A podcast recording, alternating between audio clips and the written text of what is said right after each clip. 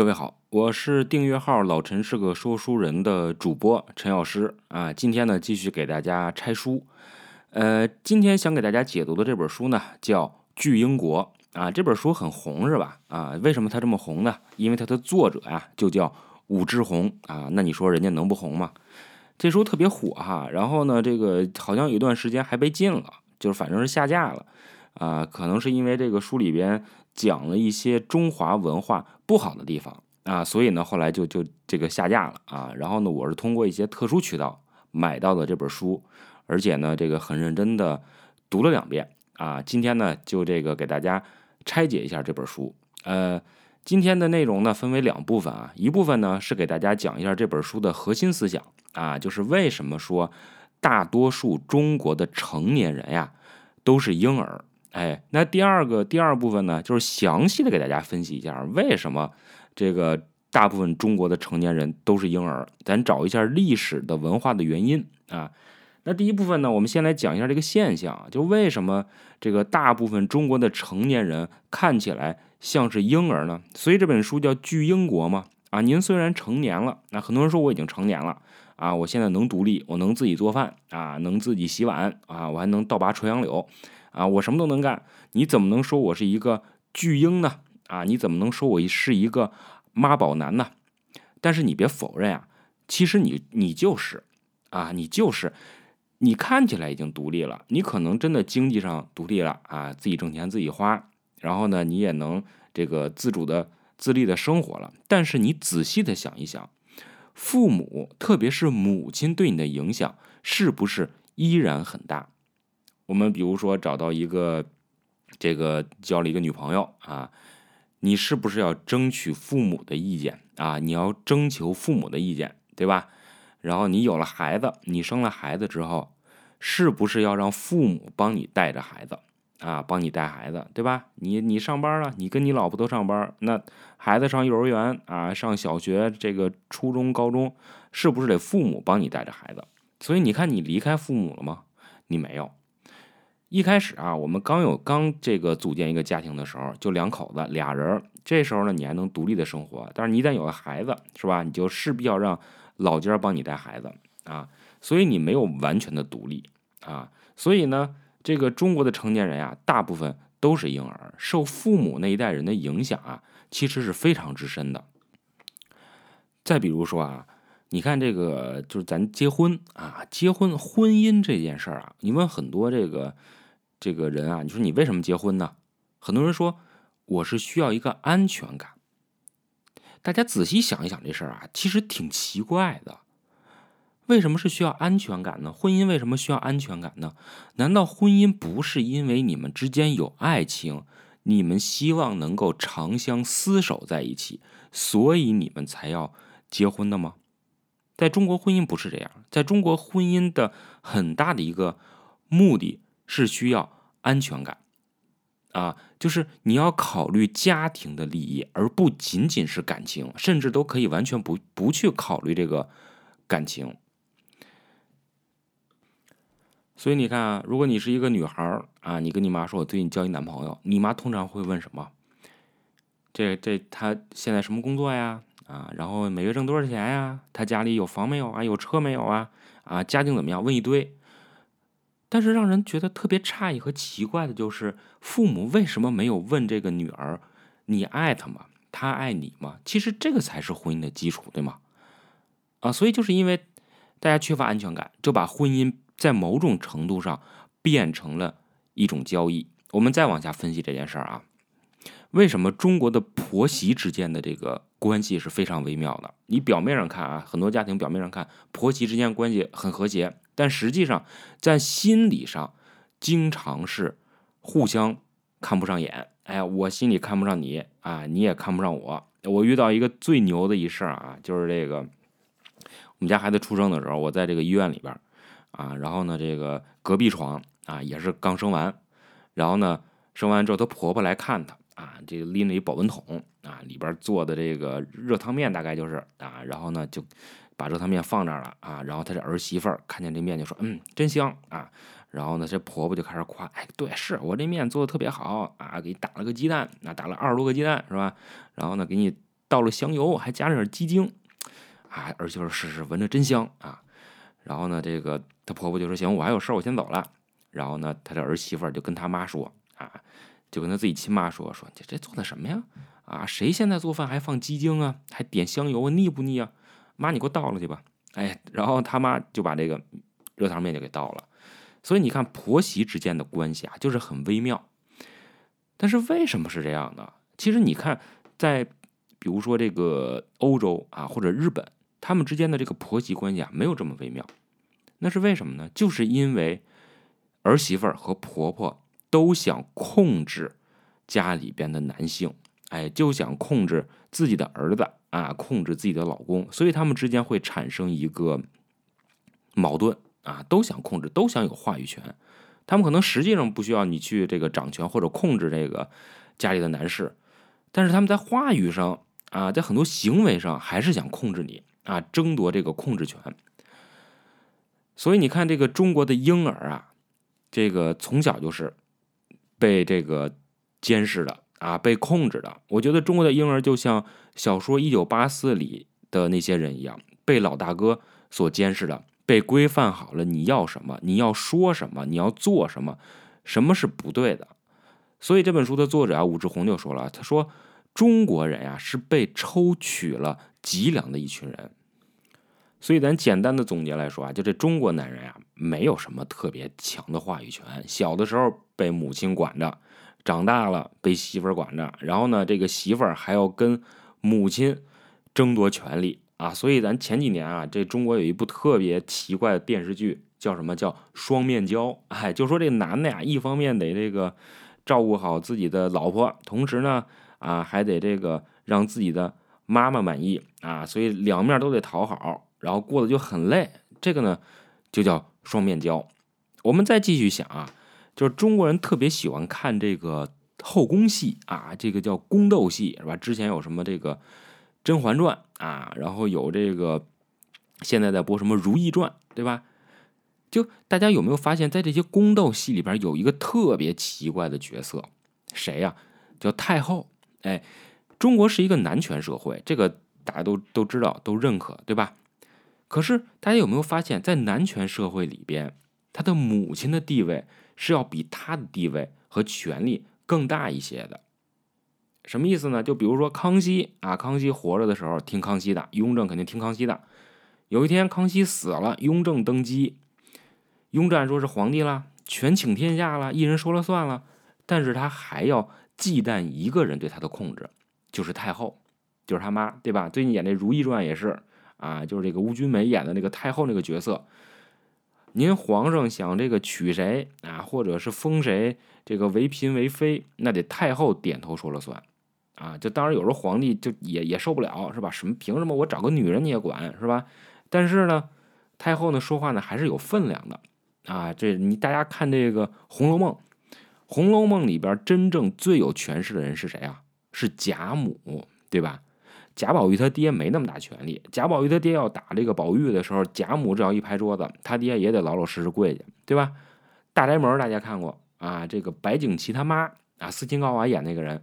他是有权势的，啊，所以在一个家庭里面，或者是在一个这个朝代的这个政府里面，当父权啊不存在之后，母权就会上位。那新的这个父权呢，这个父权的继任者，他还是要听命于母权的啊。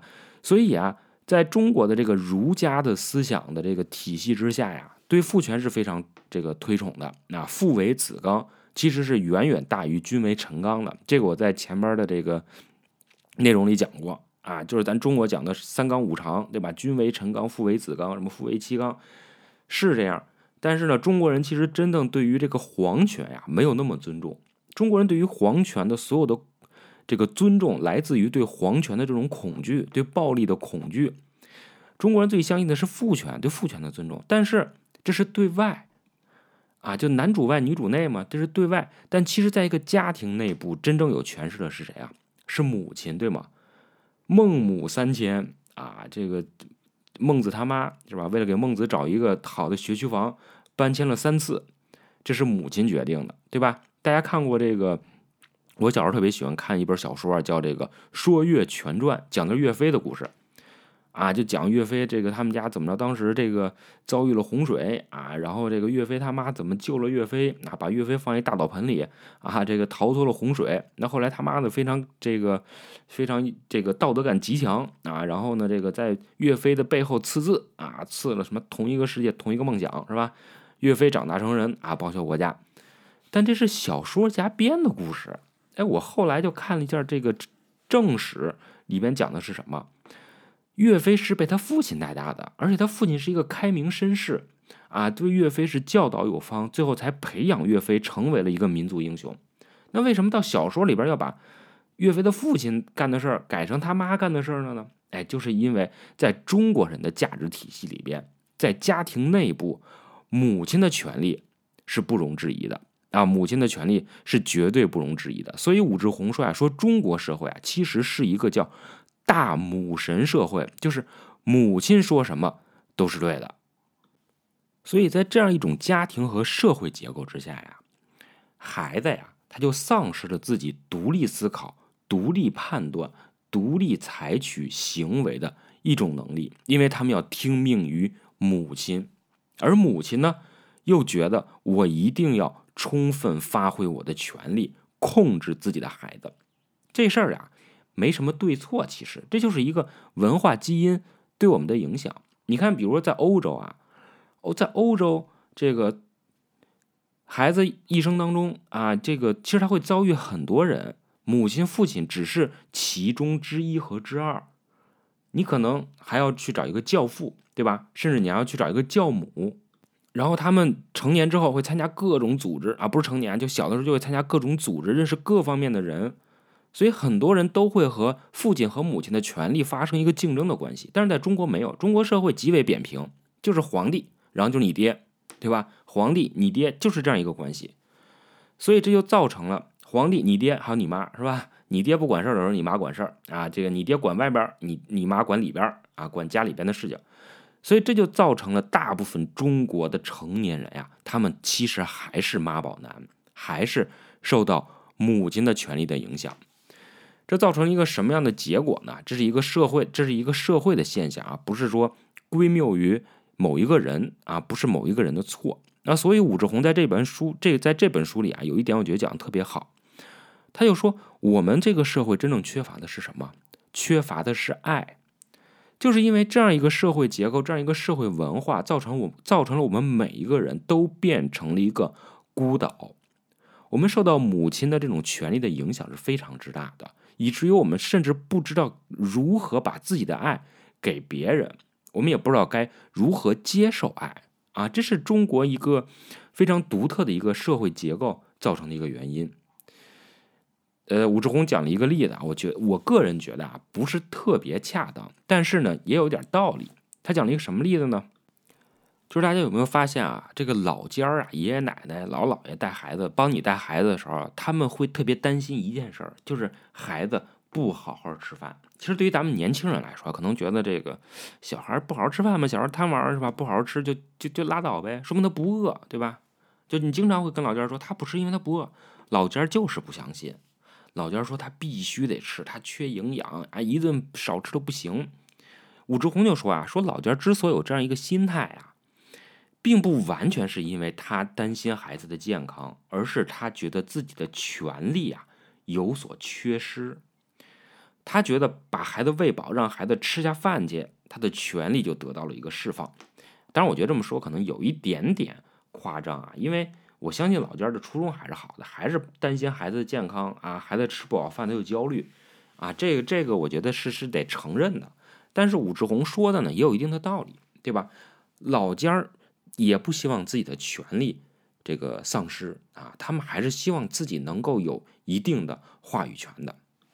所以你看这个宫斗戏啊，我们刚才讲了有太后啊，然后太后跟皇后啊这些嫔妃啊展开这个激烈的权力斗争，它其实就是一个中国家庭的缩影。所以为什么现在这个中国的一老娘们都特别喜欢看宫斗戏呢？喜欢看这种得失呢？就是因为他们对这种权力的斗争啊。都感同身受，虽然他们没有生活在那个时代，但是他们也对这种斗争感同身受那当他们在一个家庭当中的时候，多多少少也要跟自己的婆婆啊产生这样的一个斗争啊。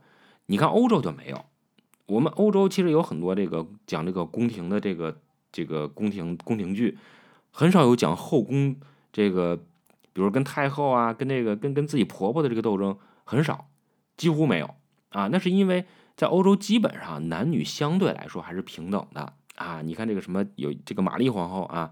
就是这个这个国王啊，法国国王路易十四，他在外边养了一堆情妇，然后玛丽皇后说：“他妈的，你养我也养，是吧？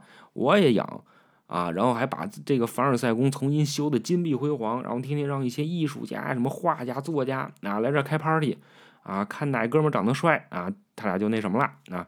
所以他这个男女之间的权利啊，相对来说是平等的。然后呢，这个家庭呢，虽然他是这个。贵族皇族，但是呢，每个小家庭相对来说呢，也是比较独立的啊。所以你看，在欧洲啊，这个婆媳之间的关系啊，就没有这么复杂啊。所以呢，这咱前面就讲了，这个讲了这么多，就是想说，你看这个中国人啊，大部分成年人呀，还是表现了一个巨婴的这种属性啊，还是妈宝男。坦白说，像我这样，我觉得我已经生活上很独立，是吧？我自己能做饭啊，我我自己整一桌子菜。请十个人来家里吃饭都没有问题啊！我自己也会这个煮咖啡、泡茶、洗洗衣服，我全都会。但是有时候我想，我心理上啊还是很依赖母亲的。母亲说的很多话，哪怕她说的没有道理，她说的这个不是正确的，对我也会有一些影响的啊！就她甚至会影响我做一些事情啊，做一些决定的，就是因为我太在乎她的想法了。从这个意义上来说呢，其实。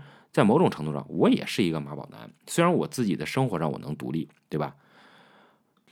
好，这个第一部分啊，咱就讲了，说这个其实中国大部分成年人还是体现出了一个妈宝男啊巨婴的一个属性。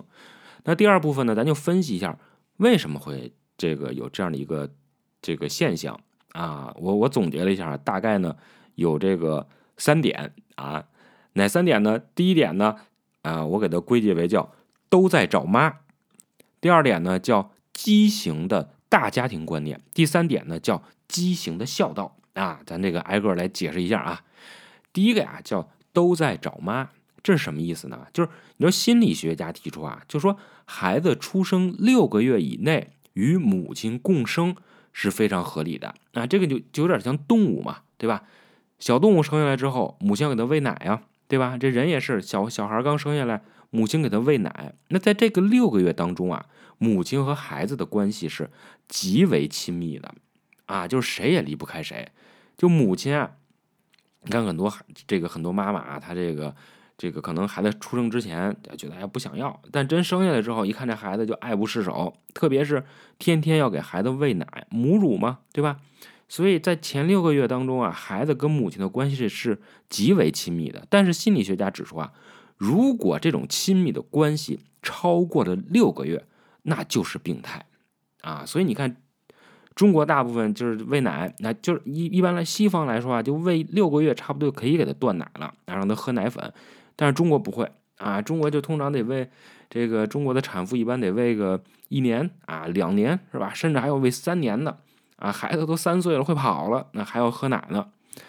所以呢，这个中国的大部分孩子呀，特别是儿子呀，会长年累月的与母亲共生，彼此之间没有独立啊，睡觉也跟这个妈妈一起睡，是吧？然后喂奶，这个时间是非常长的，他已经变成了一种病态的心理了。所以啊，这个西方的心理学家就提出来了啊，怎么带孩子？第一呢，就是六个月的时候与孩子要共生啊，就是。要跟孩子之间建立一种非常亲密的关系啊，母亲和孩子之间建立一个亲密的关系。那第二个呢，就是三岁之前呀，你要干一件什么事儿呢？就是要与孩子分离与个性化，区分你和我。哎，就是我是妈妈，我有我的这个在家庭里边承担的这个职责。那你是孩子，你有你，你也有你的使命。我们之间是彼此独立的啊，谁也不依附于谁。啊，有人说说这么点小孩不懂这个吧？你别说，他肯定懂啊，他肯定懂。不信你就试试。你一定要在三岁之前给小孩建立起一种价值观，就是我们每个人，我是妈妈啊，你是我的孩子，但是我们之间彼此的人格是独立的啊。我们可以一起来做一些事情，但是呢，不存在谁依附谁。其实这一点特别重要。就过两天我给大家讲讲一本书叫《正面管教》啊，这里边讲了很多。那其实我给大家举一个特别简单的例子，就是讲这个怎么怎么怎么带孩子的。就是比如说啊，这孩子玩玩具啊，堆了一地，你要跟他说，你把这玩具给我收起来。他们通常不会去收的啊，特别是两岁以后，小孩都会叛逆了。但是如果你跟孩子说，你说来跟爸爸一起收玩具。他们通常就愿意跟你一起去收，因为对他们来说，收玩具只是游戏的另一种方式。但是你这么一说呢，孩子呢就有责任感，他觉得他也是独立的一部分，跟你一起来完成一件事情，而不是你的附属，你让他干什么就干什么，对吧？所以我们经常说这孩子不听话，不是孩子不听话，是孩子为什么要听话呢？孩子也是一个独立的个体啊。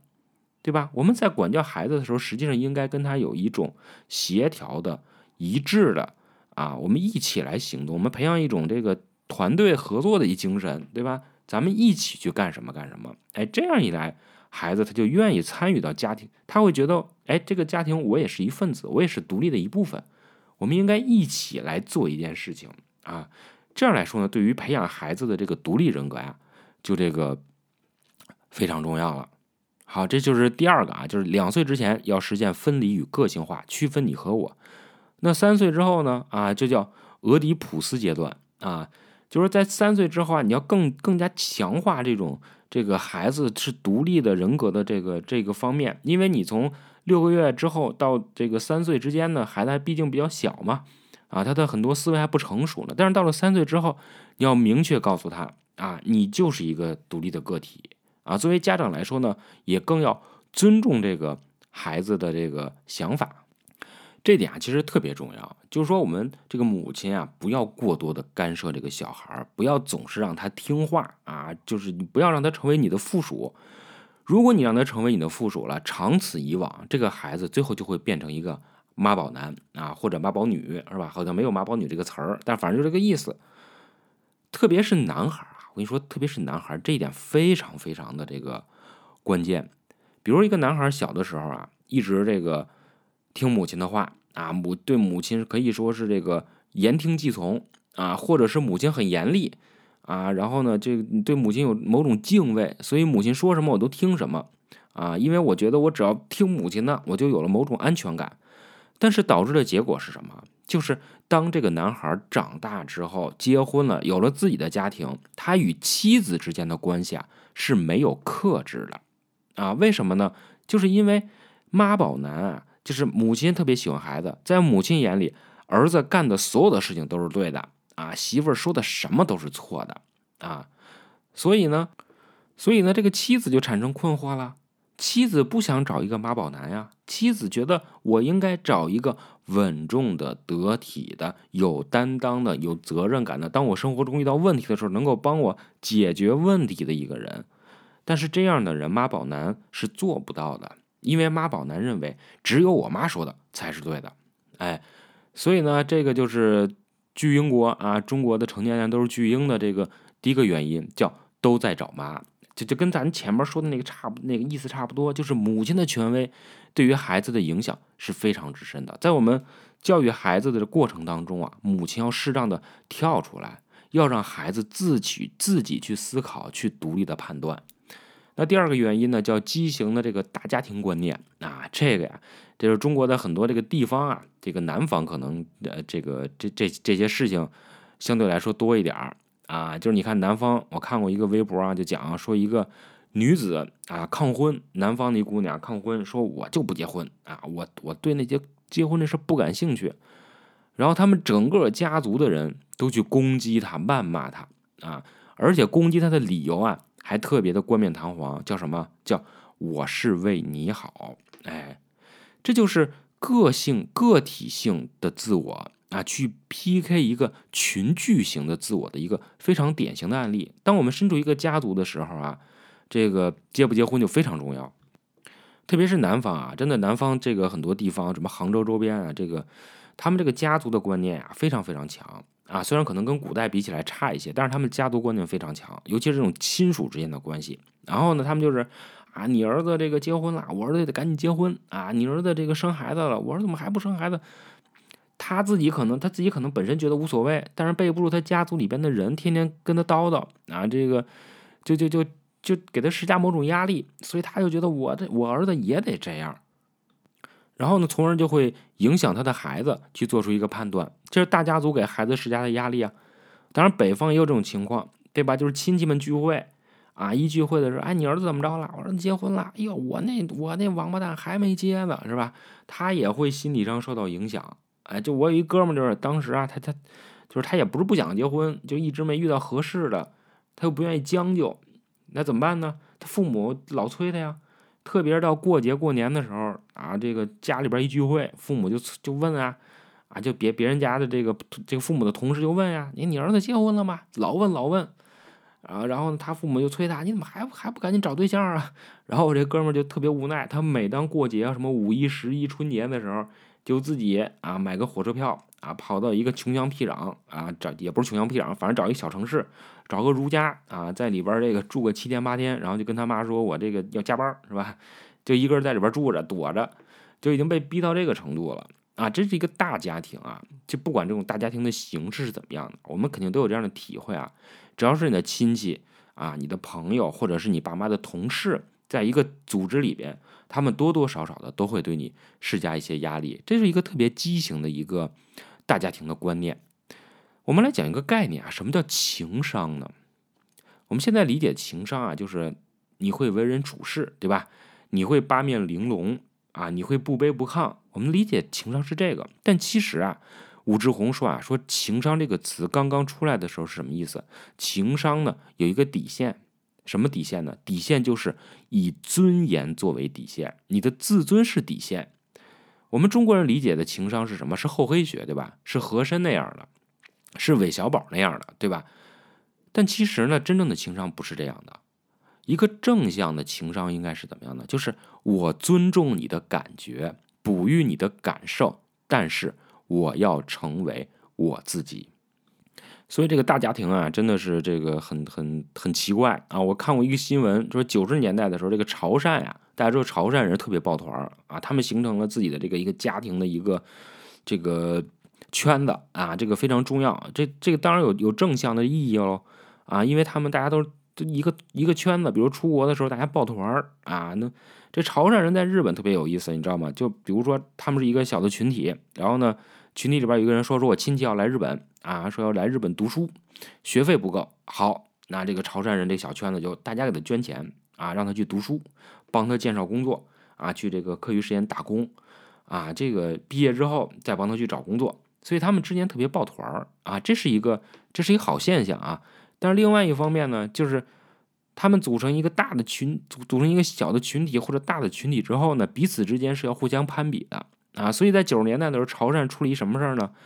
就是一特别有钱的人给自己的这个精神分裂的女儿啊，准备了一场特别奢华的婚礼。他女儿是精神分裂哦，然后呢，这个就。为了这个，为了什么呢？就是为了这个自己家族的门楣啊，为了表现我自己有钱呀，啊，为了这个亲戚邻居都看得起我呀，给自己精神分裂的女儿举办了一场奢华的婚礼。结果是什么？结果就是这个女孩最后还生了孩子，生了孩子也依然是精神分裂，是吧？你说图什么？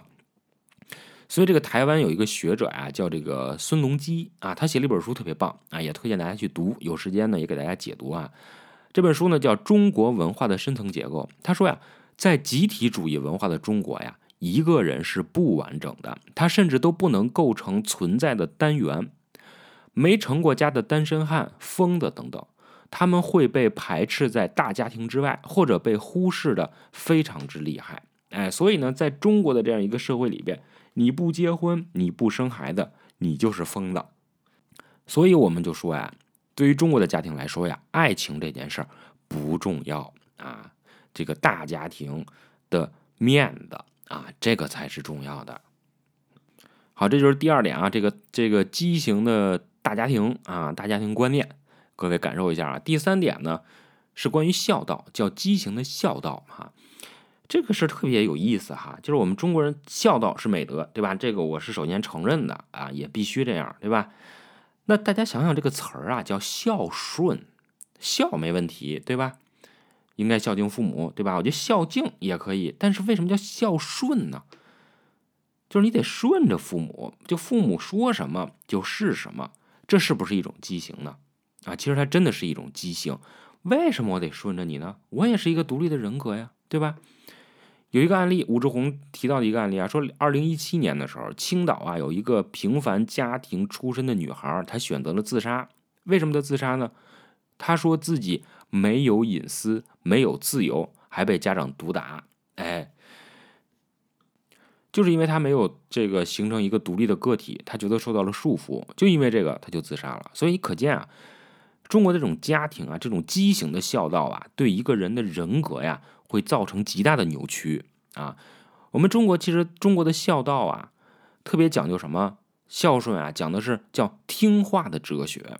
啊，你看很多父母啊，他们会反对孩子的婚姻啊，你找那个人不行啊，就长得也不行啊，家里也没钱是吧？没房没车啊，没钱办婚礼，他们会反对这些婚礼。那其中一个重要的原因是什么呢？心理学家发现啊，一个重要的原因啊，并不是因为他们真的看不上孩子的对象，而是因为他们担心孩子不再听自己的话了。各位可以可以这个体会一下啊，你是不是也有同样的一个心理？所以呢，这个美国心理学家他又他们创造一个概念叫自体客体，就是说一个人啊，既是客体，又是自我的一部分啊。这个什么意思呢？就是你看起来是一个独立的人格，但其实你父母对你的这施加的这种压力和影响啊，也是你身体的、你自己的灵魂的一部分。哎，就是这个意思。所以简单说一句话，就是作为一个孩子来说，你太听话了，孩子的个性就被杀死了。但是如果你不听话，父母就想死，对吧？你怎么选？你没有办法啊，你确实没有办法啊。这个，因为我们其实讲了这么多呢，也没有办法给干给大家开出一个这个特别明确的一个药方，怎么样根除这个妈宝男？这就是文化文化基因对我们的束缚。大家知道商鞅啊，商鞅变法那个商鞅，他有一句话叫“民弱则国强，慈父无孝子”。治主无忠臣，大家想，民弱啊，老百姓穷，那国家就富强，对吧？父亲慈，这个这个非常的慈祥和蔼、慈善，就没有孝子；治主聪明的这个皇上啊，没有忠臣，对吧？商鞅是一个特别典型的厚黑学的代表人物。好，那我们再从这个字面上解释一下啊，孝顺，孝这个字怎么写？大家知道啊，脑海里能体现出来。那它是什么意思呢？《说文解字》里边就讲了，说孝啊，就是子承老啊，承接的承，传承的承，就是将祖先的意志传递下去。所以，我们中国人没有什么其他的信仰，对吧？我们相信的就是我们的父亲、我们的祖父告诉我们的那些人生的道理，对吧？这个孝道啊，这个大家都知道啊。这个在宋朝的时候，曾经有有过一套书啊，什么二十四孝。就是一种特别畸形的、特别变态的孝道，现在也经常拿出来教育小孩儿。我觉得那那太奇怪了。二十四孝里边讲的什么故事啊？说这个这个家里穷啊，婆婆饿，然后正好赶上儿媳妇刚生完孩子啊，哺乳期，天天给孩子喂奶。儿媳妇看自己婆婆饿得不行了啊，就把衣服脱了是吧？上衣脱了啊，然后给这个婆婆喂奶啊，让这个婆婆充饥。这时候公公就过来了啊，说：“哎，我也我也饿了啊！当然这是我编的了啊。所以他这个孝道你发现了吗？就是一个特别畸形的一个一个这个孝道，对吧？所以我现在反而觉得呢，嗯，一颗孤独的灵魂啊，其实比什么都重要。孤独就意味着我们自己是自主的，我们可以自己去选择。所以一个孤独的灵魂啊，比什么都重要。我们从小就被教育什么？我们从小就被教育。什么是对的，什么是错的？但是从来没有人告诉我们，我们是什么，我们的权利、我们的义务的边界是什么？我们与世界斗争和解的这个边界到底在哪里？都没有人告诉我们，对吧？你看西方世界，马斯洛说了，人存在的价值是什么？是自我实现，对吧？存在主义哲学，萨特告诉我们什么？存在即选择，选择就要负责任。就说你可以自由去选择，你可以自由去选择你的人生，但是，请你记住，你要为你的选择而承担责任。那么我们到底应该坚持一种什么样的方法跟父母相处呢？啊，我们应该如何去孝呢？我觉得应该是坚持一种叫温和的坚持。哎，这这其实特别像怎么带孩子，你知道吗？要温和的坚持啊！你要你你别跟他撕破脸，对吧？但是你要跟他讲道理，你要跟他说明我为什么要这么选择，我为什么要这样做，同时我可以为我的选择承担责任。如果你这个温和的坚持发现还没有用啊，实在不行，你还可以跟父母耗着，对吧？你就跟他耗着呗，他说什么你就听着呗。啊，这也是我们中国人的这个处世之道啊。这个说到这儿，我想起我特别喜欢一部电影啊。这个电影呢叫《危情三日》啊，就是这个电影讲一什么故事呢？就是这个妻子啊被人这个误认为他杀人了，所有的证据都指向他杀了人，但其实他就是没杀人。丈夫相信他没杀人，后来他妻子就被关到监狱里去了。她丈夫呢就相信自己的老婆肯定不会杀人的，于是呢他自己也犯了点事儿。就混到了一个监狱里边，后来想尽办法啊，想尽办法把跟着他跟他媳妇一块儿越狱成功，然后带着他们孩子跑到了这个南美洲。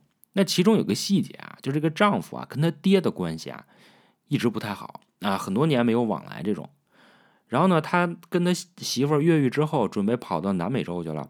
然后呢，他就想我反正估计这辈子也不会再回美国了啊，他就去跟他的父亲去这个想道个别。他父亲见到之后什么也没说，就给了他一个信封。然后呢，他把信封打开之后，发现里边是三张去往南美洲的机票。这就是一个特别典型的西方的家庭关系，就是我可以不认可你的行为，啊，我也可以不理解你的行为，但是我一定会尊重你的决定，因为你可以为自己的行为承担责任了。所以呢，孝这件事情呢，孝道这件事情呢，一方面呢，其实是因为我们的文化的这个基因对我们的束缚，对吧？我们要讲顺。那另外一方面呢，其实它也体现了父母啊这一代人他们的这个权利的欲望，以爱的名义对孩子进行无节制的控制啊，这就是一个畸形的孝道。呃，这个差不多基基本上就是这个今天想跟大家分享的内容啊。我们简单的总结一下，一个呢就是中国是一个大母神的社会啊。你别看中国是一男权社会，但在家庭内部，母亲的权威啊是这个不容撼动的。另外一个呢就是大家庭的这个恶啊，就是你在家庭内部，在一个大的家族里边要考虑别人的感受。啊，这个别人都结婚，你得结婚；别人都生娃，你得生娃。那最后一个呢，就是关于叫听话哲学的孝道，它其实是一种畸形的孝道啊。孩子和父母之间没有最基本的一个尊重，而只是变成了谁是谁的附庸这样的一个关系啊。最后呢，我们再来稍微的总结一下啊，这个算是一个思想的升华。那第一点呢，就是贫穷啊。不是巨婴诞生的原因，所以其实物质没有那么重要，自由才重要。你不要觉得我自己家里穷啊，所以我就得听任父母的怎么样怎么样，这都不是原因。培养自己的独立思考能力，有着自由的意志，这才是最重要的。第二点呢，真正自信的基础是什么？